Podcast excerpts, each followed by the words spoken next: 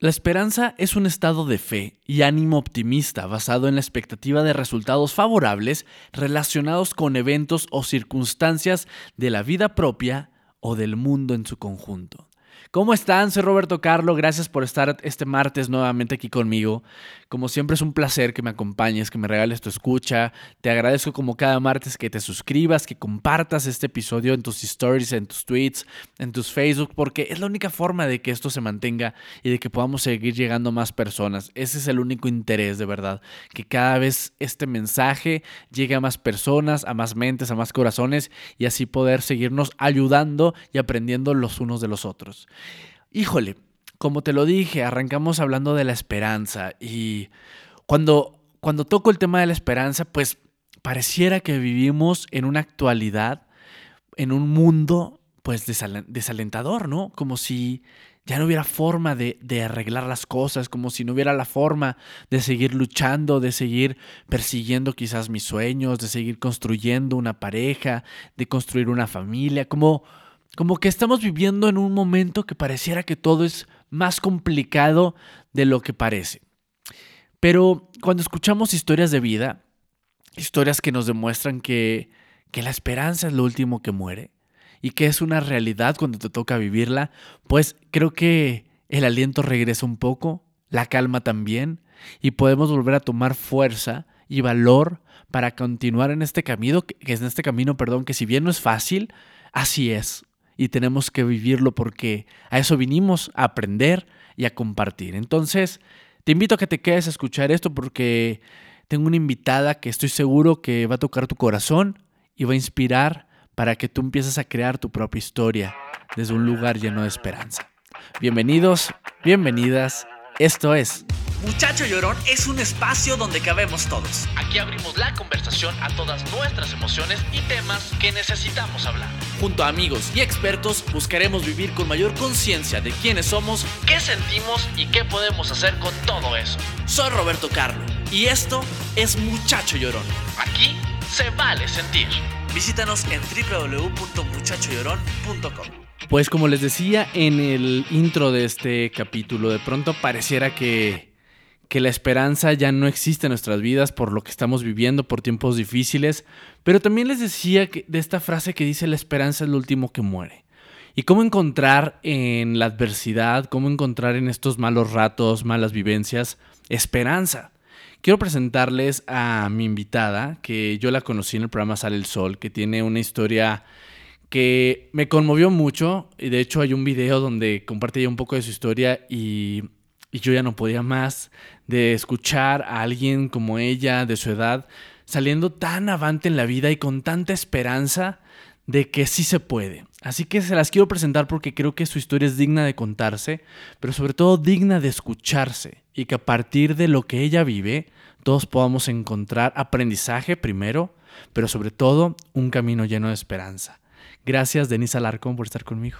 Muchas gracias Roberto por la invitación. No, no, de verdad estoy muy emocionado de que me puedas acompañar. Desde, desde que empecé a idear esto, te lo conté, te platiqué que quería que estuvieras porque creo que vivimos un momento bien difícil, Denise. Un momento donde, como lo he estado diciendo en, en el intro, ya no quiero sonar repetitivo, pero de pronto parece que ya no se puede. De pronto siento que cuesta tanto y de pronto creo que que no tengo un propósito, que no tenemos eh, ganas de seguir adelante, pero vienes tú a ahora sí que darnos una cachetada de guante blanco con tu historia y a mostrarnos cómo sí siempre se puede. Así que, bueno, primero preséntate un poquito con la gente, diles quién eres, qué haces, qué te gusta. Bienvenida, muchacho llorón. Muchísimas gracias. Pues bueno, mi nombre es Denise, eh, tengo 22 años, soy estudiante de comunicación y disfruto mucho platicar con las personas, pero desde el corazón, porque creo que esa conexión que logramos tener eh, quita la vanidad y quita lo banal que día a día vivimos.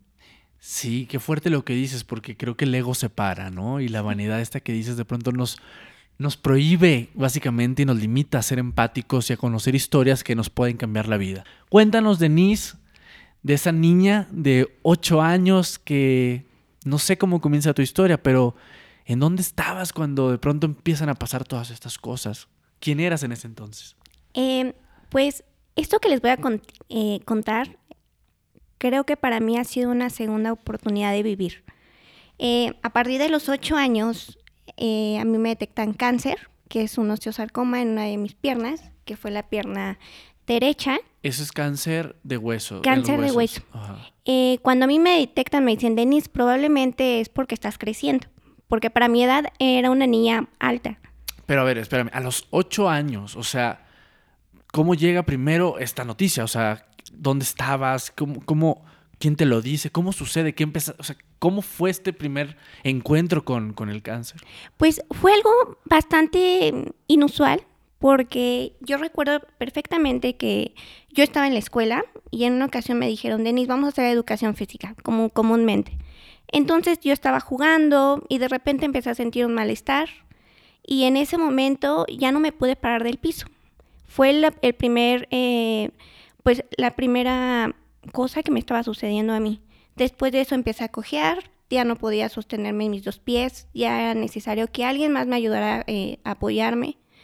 Y un día eh, decidimos ir al, al, hospital y fue bastante complicado, podríamos decirlo, y a la vez muy bonito y muy significativo, porque yo llegué al hospital un 30 de abril.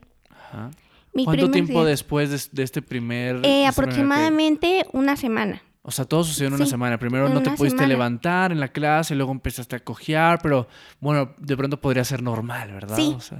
Sí, o sea, no veíamos nada complicado y más aún porque en mi familia nunca se presentó un, un caso de cáncer, ni siquiera eh, un caso de cáncer infantil ni de un adulto. Entonces, eh, pues era algo eh, difícil de, de, ver y yo recuerdo que el día que yo llegué al hospital fue un 30 de abril y para mí fue algo muy significativo. Un día del niño. un día del niño, porque yo pensé que llegaba una fiesta, literalmente. Palabra esperanza me gusta mucho y para mí ha sido una de mis palabras tan significativas y todos los días eh, trato de tenerla muy presente en mi vida porque el piso donde yo llegué era color esperanza. Wow. ¿Cómo es el color esperanza? Verde. ¿En serio? verde. No sabía eso. Sí, a mí me atendieron en el Hospital eh, Nacional de Pediatría y el tercer piso que atiende oncología y hematología es verde. Ok, qué bonito. Y recuerdo que había muchos globos, payasos, pastel. Yo vi muchos niños en una salita. Obviamente todos estaban eh, con sus sueros y estaban acompañados de sus papás. Pero para mí no era algo que me causara algún tipo de miedo. Al contrario, yo al llegar en ese momento me sentí muy cómoda. Y recuerdo que me la pasé estupendamente bien porque yo era una niña. Al fin y al cabo, mi intención era disfrutar el momento. Y creo que el momento más complicado fue cuando llegó la noche, eh, me internaron en el cuarto número uno y me dijeron, Denise, te tienes que quedar cinco días porque vamos a hacer una biopsia y vamos a ver qué te sucede. Ese es el primer momento en donde tú sientes miedo o donde dices, ¿qué está pasando? Porque eres una niña. O sea, ¿cómo, cómo una niña empieza a tomar esto? Pues sentí mucho miedo esa noche porque recuerdo que era la primera noche que dormía fuera de mi casa y no tenía la compañía de mi hermana o de mis familias más cercanos más que de mi mamá. Y el vernos en esa circunstancia fue pues muy sorprendente porque no, no sabes qué te espera. No sabes. No, y ni siquiera sabes que es una biopsia. Exacto. Exactamente. Y yo recuerdo, y, y más aún fue la primera vez que yo recibí una cirugía. Así que me hicieron una biopsia al día siguiente eh, salí del hospital a los dos días y yo tenía la esperanza de nunca más volver a regresar porque fue la primera vez que me pusieron un suero, la primera vez que me hicieron una intervención y yo pensé que al segundo día yo iba a regresar a la escuela. Y no fue así. En ese momento mi vida cambió completamente porque a mí me dieron el diagnóstico eh, días después y me dicen, Denise, tienes cáncer y es un cáncer muy agresivo. Quiero hacer una pausa ahí. ¿Quién, quién te da esta noticia? ¿Es tus propios padres o es el médico? ¿Quién, quién te dice esto? Eh, nos da la noticia eh, a los tres. Ok, juntos. A los tres juntos. En ese momento eh, estaba yo, mi papá y mi mamá y nos dan la noticia. ¿Y tú en ese entonces entendías lo que era un cáncer? No, no. lo que más me conmocionó en ese momento fue ver a mi madre llorar. Claro. Porque obviamente no, no comprendes la magnitud de lo que sucede. ¿Y qué pasa en ese momento? O sea, ¿qué recuerdo tienes? Eh, ¿Cómo empiezas a entender lo que te estaba pasando? En ese momento, exactamente en esa consulta que nos dicen, Denise, eh, te tienes que quedar porque vamos a empezar un ciclo de quimioterapia, me empiezan a explicar que se me va a empezar a caer el cabello, que voy a empezar a dejar de comer, que nunca más voy a volver a regresar a la escuela en ese tiempo. Eh, fue completamente diferente, como si me hubieran abierto la puerta de un mundo desconocido.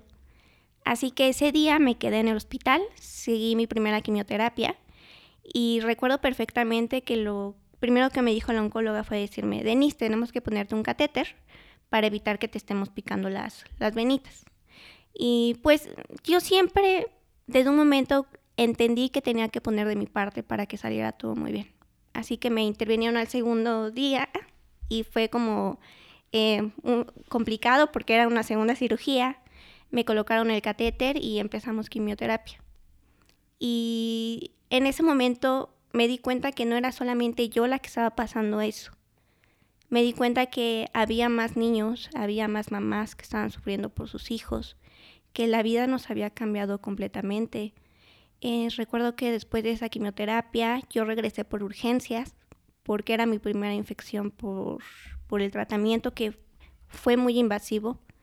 Eh, y recuerdo que cuando me dijeron, Denise, tenemos que raparte porque el pelo ya te está cayendo, fue en el cuarto piso de infectología. Y yo tenía la cabeza en una posición inclinada hacia la cama y sentí cómo me rapaban y yo recuerdo que perfectamente me solté a llorar porque era mi primera pérdida. Claro. Y yo, obviamente yo no entendía la magnitud, pero me dolía, me dolía eh, ver mi vida en esa circunstancia. Y después de eso pasaron varios meses, el cáncer lamentablemente no, no, no dio tregua, eh, me invadió toda la pierna y fue, un, fue una vida muy significativa hasta ahora, yo lo entiendo, es muy significativo todo lo que he pasado porque no solamente fue mi historia la que cambió, también fue la de mi familia y la de mi ser más cercano en este momento, que es mi mamá y mi hermana. Y había momentos en que la podía dejar de ver meses. A pesar de que yo estuviera en casa, yo la dejaba de ver porque simplemente dormía o me sentía mal y era pasar todo este tipo de circunstancias. Todo esto, cabe recalcar que es a los ocho años. Sí. De verdad es que sí, sí creo que eso me parece a mí fuertísimo, pero es una realidad como tú dices. Y me, sorprende el que digas que te das cuenta que no estabas sola. Sí. Para pensar, o sea, uno empieza, ahí comienza tu, historia de empatía, creo yo, y con tu familia sobre todo. ¿Cuáles, cuáles son tus, tus emociones en ese entonces? ¿Qué recuerdas en eso? O sea, porque hoy, hoy vienes a hablar de esperanza, pero en ese entonces, ¿qué pasaba con esa esperanza? O sea, ¿cómo la vive una niña? Pues es con mucho miedo, mucho miedo. Yo creo que mi primer año de enfermedad tuve mucho miedo de algún día no poder despertar. Y creo que en ese momento llegó a mí una cuestión de aprender a valorar la vida, aprender a apreciar lo que tenía, porque dejé de hacer lo que cualquier niño hace. Dejé de correr, de caminar, era dependiente de estar en el hospital, dejé de ir a la escuela y lo que yo creía una vida se había terminado. Y solamente era esperar el día siguiente y el día siguiente, a ver qué pasaba y esperar que los más cercanos a mí no se fueran, porque en ese tiempo también perdía muchos amigos, perdía muchas eh, eh, familias que se hicieron parte de mi familia en el hospital. Y yo las dejaba de ver y obviamente te, te bueno, en mí crecía un sentimiento de mucho eh, dolor usaste la palabra esperar y creo que de ahí, viene de ahí viene justo la esperanza. Cuando hablamos de esperanza hablamos de, de esta fe, ¿no? De estas ganas de que sucedan las cosas. Y en ese entonces tu esperanza era vivir, básicamente, como tú lo dices. ¿Cómo transcurre? Me dices que el cáncer eh, de hueso no da tregua. ¿Y qué sucede después de, de que te dicen esto? Eh, bueno, a mí me detectaron, como lo decía, en mayo yo seguí el tratamiento algunos meses hasta que me dijeron, Denise, eh, el cáncer no nos está dando ningún avance, no, no, está erradicando, así que vamos a amputarte. Y gracias a Dios en ese momento tuve mucho apoyo. Por parte del hospital me apoyaron eh, la parte de cuidados intensivos, eh, tanatología, mi psicóloga, Y yo recuerdo perfectamente ese momento que nunca en la vida se me va a olvidar, que creo que fue lo que me ayudó a mí a entenderme y amarme como, como soy ahora. Que fue cuando la psicóloga me dijo, Denise, vas a venir a una consulta y vamos a platicar. Y recuerdo que ella tenía en su mesa una muñequita de papel a la que le ponían vestiditos y muchas cosas. Y me dice, Denise, esta muñequita eres tú. Vas a perder la pierna, vamos a hacer la cirugía, pero eso no quiere decir que dejes de ser tú. Claro. Y recuerdo que me mostró la foto de una pequeñita que también había sufrido el mismo diagnóstico que yo y estaba en su bicicleta. Y cuando yo vi esa fotografía y la vi a ella, vi una vida nueva. O sea, me di cuenta que no era el final de algo. Claro, es quizá, eh, y, sé que tu historia va para allá porque la conozco, es el inicio de una, de una nueva vida y una vida maravillosa, pero justo lo que quiero es que vayamos aprendiendo a la par de ti y, y la esperanza, vuelvo a la esperanza. ¿Cómo una, ¿Cuántos años tenías cuando te dicen que te van a amputar la pierna? ¿Todavía ocho? ¿Ocho, nueve años? Tenía ocho. Sigues teniendo ocho años. ¿Cómo, ¿Cómo llega una noticia hacia la vida de una niña? Porque tu primer pérdida fuerte en este caso pues fue el de la salud. Cuando te dicen, Denise, tienes cáncer. Y de ahí vienen más pérdidas, como tú dices, pérdidas de familias, de amigos, eh, tu pelo, todo lo que sabemos que conlleva una historia de cáncer. Pero cuando te dicen que vas a perder una parte de ti, porque al final es una parte de ti, ¿cómo lo entiendes? ¿Cómo lo procesas? De verdad, quiero saber esa historia tuya de, de cómo una niña logra encontrar esperanza ante una noticia como esta. Eh, recuerdo exactamente el día de la cirugía en que yo esperaba, esperaba que una hada madrina llegara a mi vida. Y eso no pasara. Porque obviamente eh, el proceso de la quimioterapia me hizo madurar y me hizo entender muchas cosas que no eh, ahora no puedo explicar. Maduré de una manera muy fuerte, muy difícil. Y cuando traté y, y traté de apoyarme en todo lo que podía, era aún más difícil, porque no quería que pasara. Claro.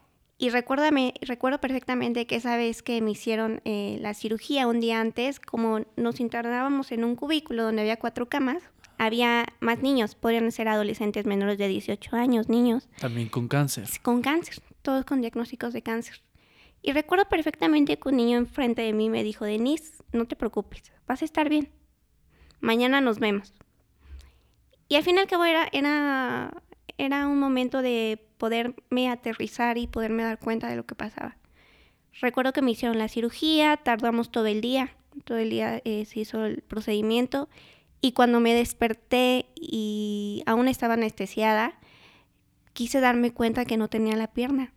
O sea, fue darme cuenta si esto había sido un sueño, si había sido algo, algo, Una pesadilla. Exactamente.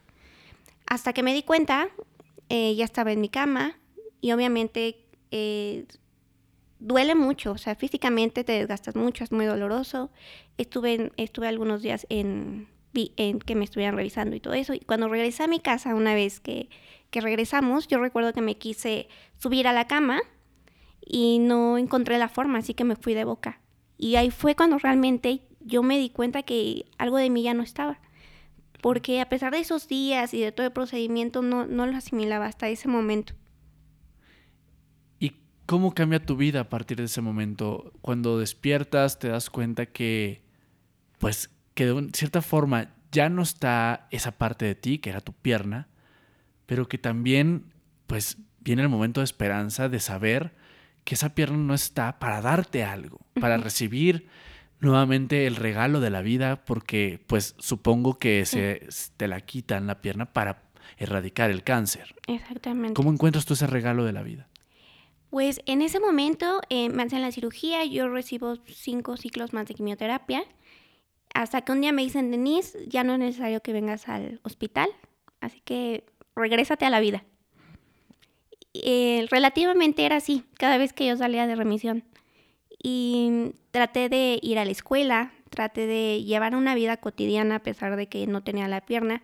Nunca me gustó usar la silla de ruedas porque sentí que me limitaba mucho. Okay. Así que regresando a mi casa después de la cirugía empecé a andar en muletas. Eh, y eso en cierta manera a mí me da mucha seguridad porque me daba cuenta que podrían ser un sustituto para poder seguir haciendo una vida normal. Claro.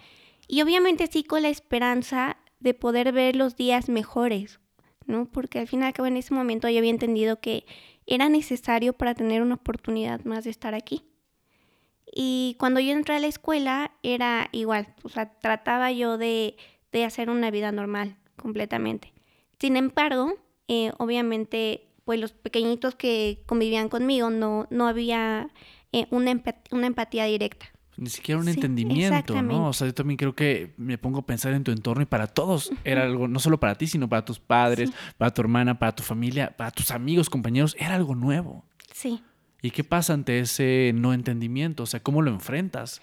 Ante eso, eh, a mí me gustaba mucho usar faldas largas en ese tiempo porque no encontraba otra manera de poder soportar la, la cuestión de una pérdida tan complicada. Y intenté muchas facetas, la verdad es que en, ese tiempo intenté muchas facetas. Y eh, cuando un día yo regresé a mi, a mi revisión, me dijeron, ¿sabes qué, Denise? El cáncer te está invadiendo los pulmones. Vamos a hacer una biopsia y vamos a ver, descartar que sea de nuevo eh, regresar al hospital. A ver, pausa. ¿En qué momento? O sea, porque ya había salido, ya te habían dicho, ya te vas, ya no vuelves al hospital, comienzas a hacer tu vida. ¿En ¿Cómo fue? O sea, ¿cómo otra vez te detectan que el cáncer ahí está ahora en los pulmones? ¿Cómo, ¿Cómo es eso? Fue igual que la primera vez, de la nada. De la nada empezamos de nuevo en el hospital. No me di cuenta en qué momento yo de estar en la escuela recuperando mi vida volvía de nuevo a un tercer piso. Claro, otra vez ahí. Otra vez. En ese color verde esperanza. El color verde esperanza. ¿Y qué pasa? ¿Qué pasa en esta nueva historia? Porque es una nueva historia, es un nuevo golpe y es un nuevo enfrentamiento. En ese momento yo empecé a experimentar una especie de sentimiento muy negativo, podríamos decir. ¿Qué sentías? Sentía mucho miedo y al mismo tiempo mucho eh, coraje. ¿Con quién o con qué? Yo creo que con la circunstancia, con lo que pasaba. Con lo que pasaba directamente, porque eh, pues al fin y al cabo yo había eh, tomado el tratamiento, a mí habíamos decidido la cirugía de, la pierna para tener una esperanza más. Ya sabías a lo que te ibas a enfrentar de nuevo. Exactamente. Y me daba mucho miedo, o sea, me daba mucho miedo regresar a ese ambiente, de poder sentir que la vida se me iba de las manos, porque obviamente con el tiempo eh, yo iba creciendo, iba madurando más e iba viendo muchas cosas que para mí eran imaginables. ¿Cómo qué? Como por ejemplo en ese tiempo, cuando digo yo regresé a la escuela, experimenté una especie de bullying, ¿no? Y una especie de eh, rechazo. Por no tener piernas. Sí, porque no, no había, obviamente pues los niños no estaban preparados, la escuela no estaba preparada para, para eh, aceptar ese tipo de circunstancias. Y yo era una niña que tenía muchas ganas de vivir, pero no sabía cómo hacerlo. No sabía qué hacer con lo que tenía. Claro. Y cuando yo regresé al hospital, obviamente ya surgió un, sentimiento de dolor más profundo porque no entendía o no asimilaba lo que pasaba. Claro. Entonces cuando yo regreso al hospital, de nuevo regreso a tomar tratamiento, regreso otra vez a la pérdida del cabello, del poquito que me había crecido, eh, regreso a otra vez con la tanatóloga, la psicóloga, a volver a procesar todo y empiezo a perder a mucha gente. Nuevamente. Nuevamente. En ese tiempo perdí por completo a mi papá. Mi papá se alejó completamente. Eh, vivimos eh, una, una, familia muy bonita, que es la mía, que tengo a mi mamá y a mi hermana. Hermosa familia. y fue una cuestión de aprender a vivir nosotros con eso, con lo que teníamos. Quiero aquí hacer una pausita. ¿Cómo es que porque pasa mucho. O sea, justo lo que estás diciendo es una historia más común de lo que creemos. El cáncer no solo le da a la paciente que tiene el diagnóstico, le da a toda la familia. ¿Qué pasa? ¿Por qué la gente, desde tu punto de vista hoy, que por supuesto pues ya pasaron años y ya lo has procesado porque eres una mujer que ha trabajado mucho en su historia y que hoy lo utilizas a tu favor para beneficiar a más personas? En ese entonces, ¿Qué pasa? ¿Por qué la gente se va, Denise? Creo que es una cuestión de miedo, miedo e inseguridad. Y no es una cuestión de, apatía. Okay. Y hoy entiendo que nosotros no podemos obligar a que las personas estén. Al contrario, el hecho en lo personal que mi papá se fuera en el momento preciso, y hoy lo digo así, para mí ha sido una bendición. Porque yo pienso que si él hubiera estado, para mí hubiera sido más difícil sobrellevar esto, posiblemente yo no estaría aquí. Porque también influye mucho la actitud de tus eh, de las personas que te acompañan en este camino para que tú puedas superar una enfermedad tan difícil como esta o cualquier cosa que te llegue a afectar. Y yo en cierta manera eh, es una cuestión también de perdón de aprender eh, a liberar lo que a nosotros nos aqueja y agradecer o sea simplemente es agradecer quien está en los momentos más bonitos de tu vida y más significativos y quien no también. Claro, también significa algo. No hablemos más de los que no están. Quiero hablar ahora de los que sí están, antes de que sigamos hablando de este proceso. Sí. En ese momento está tu mamá, está tu hermana, supongo que algo, familiares, no sé. ¿De qué forma ellos te llenan también de esperanza? Porque debe ser difícil para todos, pero tú lo acabas de decir. Todo significa algo. Sí cómo te da esperanza la familia y por qué es importante la familia en un proceso donde pareciera que toda esperanza se ha perdido. Exacto. Pues para mí mi familia es todo.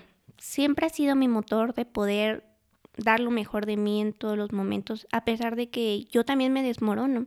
Claro. Y esos momentos a veces son inevitables. Sin embargo, ellas tienen lo que a mí me falta, me falta por aprender día a día. Y yo agradezco mucho que tengan esa, ese temple, ese carácter para conmigo, porque desde el primer momento en que yo perdí la pierna, me enseñaron y me hicieron entender que no era un límite, que era importante aceptarme como era, que era importante incluirme en, parte de las actividades que todos los días se, se deben de realizar, y era verme como un, uno más, ¿no? No alguien diferente y eso yo eh, siempre todos los días lo tengo presente. Y se ve, se ve porque son una familia hermosa, ¿verdad? O sea, se, se, se, les ve esa conexión que tienen. ¿Qué pasa en este momento en cuanto ya entras de nuevo a este proceso de, de tratamiento? Supongo que fue quimioterapia otra vez. Sí. De quimioterapia, otra vez tanatóloga, otra vez a procesar este nuevo cáncer. ¿Cómo sales de este nuevo cáncer? ¿Cuándo? ¿Cómo sucede? Cuéntame un poquito para seguir con la historia. Pues eh, después de mi primera recaída de pulmón, yo recibo un año eh, de tratamiento y obviamente era lo mismo de, siempre. Era regresar al hospital ya fuera por alguna infección, por las quimioterapias, era eh, pruebas, era una cuestión de... Siempre pensé que era un sueño. O sea, vivir ese proceso para mí era como cerrar los ojos, dormirme y esperar al día siguiente. Y después de eso me dicen, Denise, otra vez, regrésate a la vida. Y era y vamos otra vez para y vamos otra vez para afuera. Y para mí era una esperanza tremenda poder decir ya, ¿no? O sea, ya se terminó esto, ya quiero regresar a la vida, quiero empezar a cumplir sueños, quiero ser yo, ¿no? O sea, fuera de todo lo que pase. Hasta que un día, eh, de nuevo regreso a la escuela, eh, en ese tiempo ya empecé a ser candidata para una prótesis. Y cuando yo empecé a usar la prótesis, para mí fue como, wow, o sea, puedo seguir haciendo la vida que tanto soñé, puedo ser independiente, porque en algún momento yo llegué a pensar que toda la vida mi mamá me tenía que haber ayudado ya sea con una silla de ruedas o unas muletas, que yo iba a depender completamente de alguien y eso a mí me daba mucho miedo.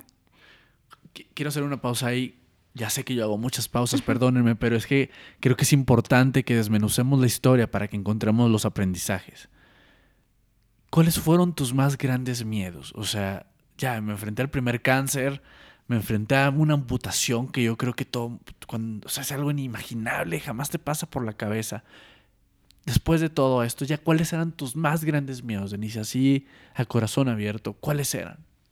Pues a lo que regresamos, mi mayor miedo era no poder vivir la vida que yo siempre había anhelado por la que estaba yo luchando. En esta cuestión de no poder ser independiente, de poder cargar todos estos miedos, todo, todo este dolor conmigo y no, y no liberarme. Ese, ese creo que fue mi Más grande. mi- mi más grande miedo, no aceptarme, porque en ese tiempo también como estaba en el proceso de mi adolescencia, en el proceso de aprenderme a amar y querer encajar dentro de los grupos que se hacían, era para mí difícil porque yo no me veía igual, no me veía igual.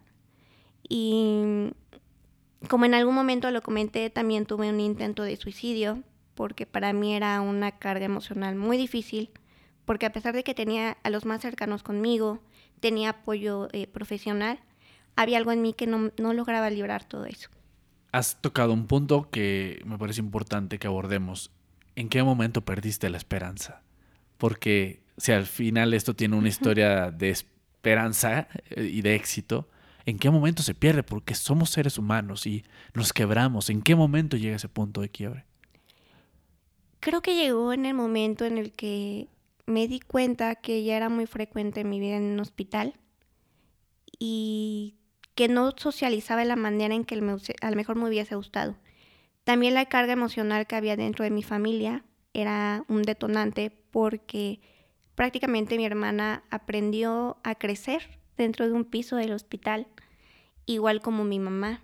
Aprendimos muchas cosas nuevas y a pesar de que estábamos muy juntas, también era un momento de... Teníamos nuestros momentos complicados como todo. Totalmente. Y fue un momento en el que dije, ya no puedo más, ¿no? O sea, con esto que yo estoy, me sentía como una especie de conflicto para otros, porque yo pensé que había cambiado la vida de alguien más. O sea, tenías culpa por Sí. no por no ser la única, sino por lo que estabas arrastrando y lo entrecomillo en tu paso en esto. ¿Y a Exactamente. qué edad llega este, este quiebre y este intento de suicidio? Este momento llega entre los 11 y 12 años. Muy chiquita. muy chiquita. Porque después, como regresamos un poquito a mi primera recaída de pulmón, me dicen de nuevo, Denise, eh, A la pues, vida, a la vida vámonos". de nuevo. Y regresamos, ¿no? O sea, yo ya había aprendido a usar una prótesis, ya había, en cierta manera, ser un poquito más independiente. Y hasta que un día me vuelven a decir, medio año exactamente después, me dicen, Denise, tienes una tercera, una segunda recaída. Y gracias a Dios esa segunda recaída fue un tumor benigno, así que ya no tuve que seguir tratamiento. Cuando hablamos de recaídas, hablamos de que aparece ahí en tus Aparece. estudios un tumor. Sí, exactamente. Eh, comúnmente son metástasis y, como lo decíamos, se detonan en los órganos más eh, vulnerables e importantes para nosotros. En, en este caso, el osteosarcoma es un cáncer muy complicado porque empieza a invadir eh, tejidos blandos y en cierta manera también los óseos. Así que la médula puede llegar a ser eh, pues un detonante para que se dispare por todo el O cuerpo. sea, este cáncer pulmonar sí está conectado con Sí. el primer cáncer Sí. que era el de los huesos. Así es, porque eh, lo mío fue en la médula del hueso y años después me invadió los ambos pulmones. pulmones. Ok, entonces viene la segunda recaída. ¿Y qué pasa? Eh, pues gracias a Dios salimos Benigno. todo bien. Es benigno eh, y, de- y en ese momento creo que fue como una catarsis porque yo pensé que iba a regresar al hospital y ya era la vida que yo había aprendido a vivir. Claro, ya dijiste, Sí. bueno, una vez más, vamos. Vamos, Al piso verde nuevamente, Esperanza. pero cuando te das cuenta que tienes todo aquí no sabes qué hacer. O sea, yo no sabía qué hacer porque emocionalmente también yo tuve que aprenderme a educar sola.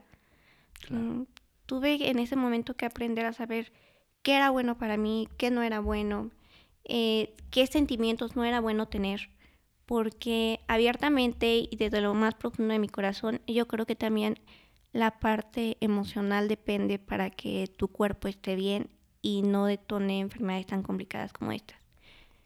Así que cuando un día de nuevo regresando al hospital, me dicen, Denise, al parecer de nuevo regresó el Uf. cáncer.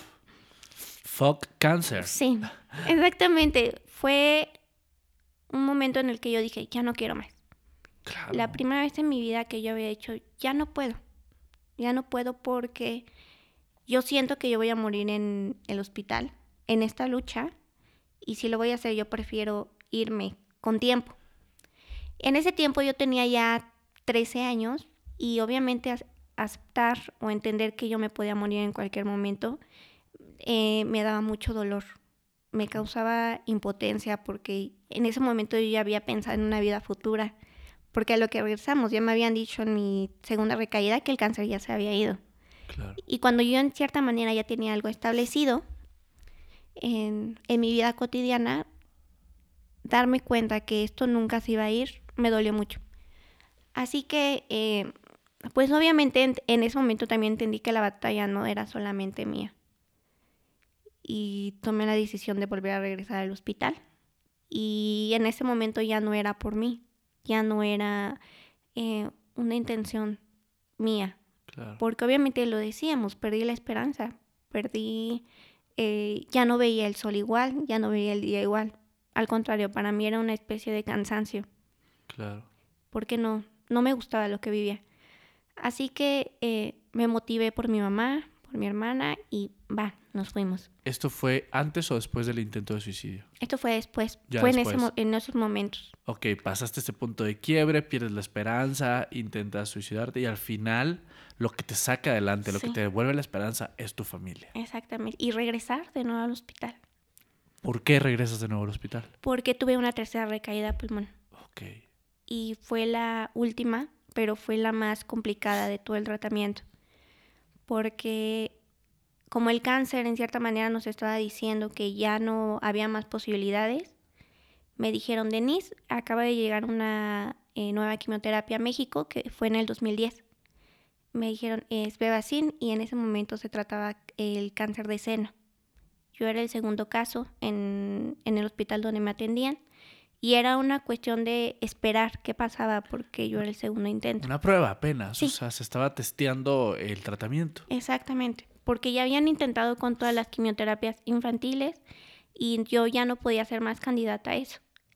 Así que me dijeron, Denise, tenemos que esperar cualquier reacción porque sí, es una prueba. Así que podemos esperar que tengas algún tipo de irregularidad, alguno de tus órganos empieza a fallar. O sea, fueron miles de cosas que podíamos esperar y fue la primera vez que a mí me hicieron firmar una responsiva sobre esa decisión.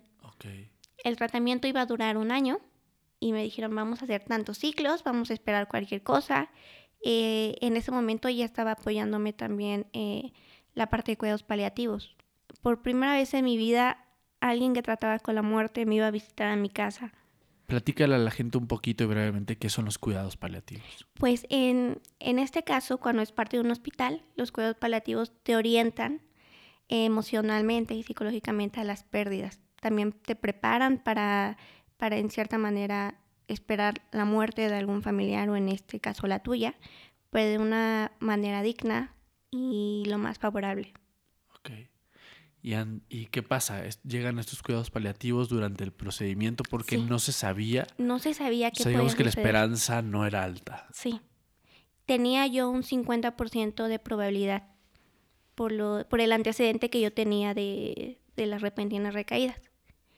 Así que eh, pues decidimos de nuevo tomar el tratamiento. Ya era la tercera vez que me ponían un catéter en el pecho y ya era esperar cualquier cosa. Sin embargo, ahí despertó a mí en mí realmente creo que fue el momento en el que despertó la esperanza, pero una esperanza pura, porque te das cuenta que aprendes a valorar cada momento, a pesar de que tienes algo aquí y a lo mejor no lo sabes apreciar.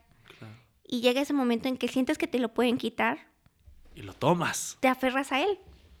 Y eso fue lo que a mí me sucedió. Entonces eh, iniciamos el tratamiento, de nuevo empezaron las biopsias, eh, empezó mi primer eh, quimioterapia. En ese tiempo yo ya había tenido cabello por el tiempo que no estuve en tratamiento. Empecé a bajar muchísimo de peso. Como ya era una adolescente, ya, me había, ya era consciente de lo que me pasaba, ¿no? A diferencia de los primeros inicios. Y mm, recuerdo que me dieron la quimioterapia, al parecer físicamente no me sentí tan mal. Regresamos a mi casa y exactamente yo salí el día de mi cumpleaños, que fue el 22 de marzo, salí de mi primer tratamiento. Y yo estaba tan contenta porque ya, o sea, ya se había terminado, ya iba a regresar a mi casa. Y a los cinco días me empecé a sentir súper mal. O sea, me empezó a dar una cuestión de fiebre, eh, empecé a sentirme, sentir que todo el cuerpo me, me vibraba y llegué muy mal al hospital y de inmediatamente me dijeron que tenía neumonía. Okay. Y eso fue a cuestión de la prueba que estábamos haciendo con la quimioterapia. Esa fue las primeras reacciones que tuvo. Fue la primera reacción. Así que estuve varios días, eh, pues varios días en observación. En observación. Fueron momentos muy complicados porque en mi vida yo había pasado un ciclo tan difícil como fue ese. Y yo recuerdo que como me tenían toda destapada para evitar que la fiebre me, me subiera, lo único que yo quería era que mi mamá me abrazara para transmitirme calor. Y fue, o sea, yo en esos momentos ahorita trato de recordar y me vi tan vulnerable que me dio miedo, porque ya era una cuestión de ponerme catéter, sondas, o sea, ya estaba yo en cuidados eh, intensivos y yo no veía en qué momento el sol me, me alumbraba. Claro. Después de esos días, de nuevo regresé a, a, mi segundo ciclo y casi así me la pasé un mes en el hospital porque fue de esa circunstancia, me subieron al tratamiento y de nuevo, la misma historia, pero era, ahora era bronconeumonía. O sea, cada vez se ponía peor. Cada vez se ponía peor. Y yo llegué a pesar en ese momento 36 kilos. 36 kilos, ya no podía soportar la prótesis porque para mí era súper pesada ya físicamente me estaba deteriorando mucho. Y hasta que un momento yo le dije a mi mamá, ¿sabes qué, mamá? Ya no. Ya no, y esto duele mucho porque te das cuenta que ya no está en ti. Claro. Creo que ese momento fue el que el más difícil para mí porque a pesar de que en ese momento yo tenía toda la intención de poder seguir adelante, de poder luchar, ya mi cuerpo ya no podía. Ya no podía y también en, esta enfermedad yo creo que también es muy importante hacerle caso. No, no sobreesforzarte a lo que tu cuerpo no puede. Así que nos despedimos del hospital. Solamente soporté dos ciclos. Después de mi último problema con la bronconeumonía ya no quise regresar. Y ya era más frecuente la cuestión de cuidados eh, paliativos para conmigo. Y ya no solamente era hablar conmigo, ya también era con mi familia, era aprender a asimilar todo el proceso. Se preparaban para la muerte. Nos preparábamos. Y en ese momento para mí llegó una cuestión de, no sé si decirlo, de tranquilidad. Pasé muchas emociones durante esta enfermedad, pero exactamente en ese momento fue una cuestión de mucha paz y mucha tranquilidad. Y creo que físicamente y emocionalmente estaba preparada para aceptar lo que pasara. Porque tenía tiempo de despedirme, eso para mí era lo más valioso. Y poderlo hacer bien, porque obviamente aceptar la muerte de un ser querido es, o sea, yo creo que eso nunca podemos eh, superarlo. Pero si tienes tú la posibilidad como paciente de poderle dejar algo bueno a los que te quieren y a los que están contigo, creo que es muy sanador para el corazón. Y pues al fin y al cabo yo traté de hacerlo lo mejor que pude. Obviamente también tenía momentos en que me quebraba, porque era un momento de decir, pues estoy muy bien, muy tranquilo, pero de repente me llegaba el miedo porque no sabía qué hacer con eso. Y tampoco no sabía en qué, en qué forma me podía ir, que era creo lo que más miedo me daba. Así que un día decidí regresar al hospital pero no fue con esa intención de poder regresar eh, a una cuestión médica. A luchar. A luchar. Mi cuestión era acompañar. Me llegó, me llegó un momento en mi vida en que dije, pues quiero acompañar a alguien más, ¿no? O sea, quiero motivar a alguien más a pesar de que yo en cualquier momento me puedo morir. Y la primera vez que yo me uní como voluntaria a una asociación civil que se llama Aquí Nadie se rinde, me sentí muy feliz porque ya no me veía yo como la niña a la que iban a ayudarla, iban a apoyarla emocionalmente. Yo en ese momento me sentía con la capacidad de poder acompañar a alguien más con mi historia y que alguien más se sintiera identificado. Y también a mí me ayudaba a sanar eso, porque durante mi adolescencia ciertamente sentí una soledad muy profunda, porque no me hallaba en ningún lugar. Sí, de por sí ser adolescente es difícil y en esta búsqueda de pertenencia, pues como tú decías, yo no encajaba en ningún lugar porque sentías que te hacía falta algo de ti. Exactamente. Y cuando yo decidí ser voluntaria y decidí ponerme en el lugar del que acompañaba, la vida ahí en ese momento también me cambió mucho. O sea, cada, cada momento de mi vida ha sido de aprendizajes muy profundos. Y es como el clic de todo lo que lleva a pasar. Y empecé yo mucho a acercarme más con las mamás que con los, que con los pacientes, porque yo sentía que quien más necesitaba esa cuestión de estoy contigo era una mamá, un papá que estaba esperando cualquier cosa. Y en mí creció un, un, amor por la vida en ese momento, un, un, momento también en el que yo sentía que tenía que estar bien para poder dar lo que yo quería compartir con otros.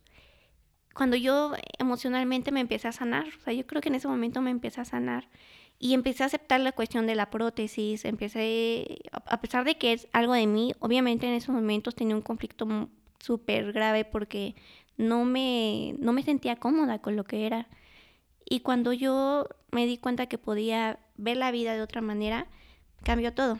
Hasta que un día regresé al hospital, otra vez los estudios y todo, y me dijeron, Denise, al parecer las metástasis están, pero se encapsularon.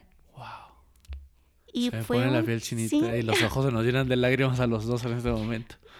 Y fue darte cuenta que yo creo que eso es lo más profundo de todo esto, que cuando pones tu vida en las manos de otros sin esperar nada a cambio, te sanas. Y yo creo que en, todo este transcurso, que casi fueron seis años de tratamiento, nunca aprendí a asimilar eso, hasta, el momento en el que yo sentí que la vida se me iba, hasta en el momento en que aprendí a aceptarme como era y en el momento que yo, podí, yo sentí que podía acompañar a alguien más, fue la sanación a mi vida, a mi alma y a mi cuerpo. Y, y para mí eso ha sido una esperanza que todos los días me, me levanta. Wow. Y hoy, tantos años después, porque ya no eres esa niña de 8, sino una joven señorita hermosa de 22, llena de esperanza, porque además hoy sigues haciendo este servicio que es compartir y creo que eso te sigue llenando siempre de vida y de salud, afortunadamente. Quiero hacerte una pregunta. Eh, ¿Qué piensas ahora de la muerte? Ahora yo pienso que la vida es un hermoso ciclo y un camino. Y creo que nosotros tenemos la decisión de poderla vivir de la manera más agradable que quieramos o no, porque somos dueños de esto. Y si llega la muerte en algún momento, creo que hoy tenemos que empezarnos a preparar para irnos de la mejor manera y verlo como un ciclo más, como un momento que es inevitable y que debemos apreciar, porque todo es valioso todo, todo en la vida es valioso. Y eso yo lo aprendí en cierta manera no por una experiencia propia, sino al darte cuenta que somos tan pequeñitos en un mundo tan grande. Y cuando yo veía, por ejemplo, a los papás o a las mamás perder a sus hijos, te causa un conflicto tremendo, pero también entiendes que es un acto de sanación, porque el alma también necesita, necesita despegar. ¿Y cuál es tu esperanza hoy en día? O sea, ¿qué te llena de estas ganas de vivir? Que, bueno, el proceso ya lo escuchamos, no habría una mejor respuesta que todo tu proceso, pero la esperanza además es un trabajo diario. ¿Qué te llena hoy de esperanza? ¿Qué hace que tengas esos ojos brillantes todo el tiempo y esa sonrisa y esas ganas de compartir? Eh, no soy una persona que se acerque mucho a la religión porque yo he tenido muy presente a Dios a través de las experiencias o de las personas. Comparto contigo. Y cada vez que conozco a una persona o puedo platicar con ella desde el corazón, sea lo que sea, yo siento que Él está ahí. No lo veo físicamente, pero yo siento esa presencia. Y hoy lo que me llena es poder seguir platicando con las personas, eh, hacer esta cuestión de los medios de comunicación es algo que a mí me hace sentir llena. O sea, completamente yo podría vivir en eso todos los días. Porque me gusta escuchar a los demás, pero escuchar, regresamos desde el mismo punto, sin esa vanidad, escuchar desde el corazón. También me llena la posibilidad de poder acompañar a otros. Eh, de vez en cuando voy a los asilos, voy a los centros de recuperación para jóvenes y cuando les cuento un poquito de mí, es darle la pauta para que ellos me platiquen de ellos. Claro. Y cuando tú logras esa empatía y, y los logras escuchar, es una cuestión de conexión espiritual, yo creo. Y eso es lo que a mí me, me llena y me reconforta mucho. Yo te quiero agradecer por compartir tu historia, por permitirnos escucharte desde el corazón, como tú lo dices, muy, muy hermoso. Eh, creo que estas historias nos llenan de ganas, de, de fuerza, de entender que la vida es sabia, que al final la vida, la vida sucede y es perfecta con, con lo que venga. O sea, ve todo lo que te tocó vivir, ve todo lo que pasó, estuviste a punto de morir, cuántas veces, y hoy estás aquí y estás viva y estás llena de amor y estás llena de, de esta voz que tanto disfrutas eh, hablar y compartir tu historia. Así que te agradezco y sé que en este momento no solo has tocado mi corazón, has tocado el de tu familia nuevamente porque están aquí al lado de nosotros y has tocado nuevamente tu propia historia y tu propia alma porque veo cómo compartes tu historia y tus ojos se llenan otra vez de lágrimas, al igual que los míos que ya me hiciste mormarme en este episodio, pero a nombre de toda la gente que, que son como tú, unos verdaderos muchachos llorones que se atreven a, a vivir y a sentir todas estas emociones que, que nos toca vivir. Y tú te atreviste a sentirlas, a conocerlas, a transitarlas, pero sobre todo a superarlas. Y pues creo que la, la lección en esta historia hay muchas, pero me quedo con justo con esta frase que hoy, hoy veo y es sabia.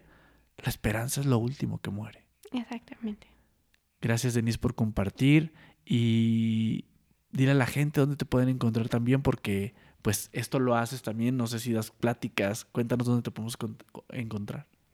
Pues bueno, en las redes sociales me encuentran como soy Den Alarcón y tengo la intención fielmente de poder compartir esta historia de, de esperanza con los jóvenes en especial. Quiero eh, conectar con los chicos que hoy son diagnosticados con cáncer adolescentes y que se den cuenta que hay algo después de esto, después del cáncer, y que la vida puede ser de los colores que nosotros quieramos, que no importa las circunstancias y que todo depende de nosotros. Y también la pueden ver de pronto en Sale el Sol porque hace unas entrevistas que, bueno, ningún comunicador de este país ha logrado hasta la fecha. Así que felicidades por eso y, y deseo que tu voz llegue de verdad no solo a través de Muchacho Llorón, sino a través de donde sea el espacio en el que estés, a muchas personas para que podamos tener este mensaje lleno de, de esperanza y lleno de amor. Y me voy, te quiero preguntar antes de irnos, ¿qué emoción sientes en este momento? En este momento siento muchísima tranquilidad y liberación. Me encanta. Yo siento demasiada gratitud por habernos compartido y me quiero ir solamente dejándole a la gente que nos está escuchando esto en la cabeza. Esta no fue una historia de enfermedad. Esta no fue una historia triste. Esta es una historia llena de amor, de fe y de esperanza. Y deseo que la vida nuestra y la de cada uno de ustedes esté siempre llena de eso. Gracias, Denise. Gracias, Roberto. Hasta la próxima. Gracias por habernos acompañado y si te gustó este capítulo, compártelo. Y tenemos una cita tú y yo el próximo martes en Muchacho Llorón. Recuerda que aquí se vale sentir.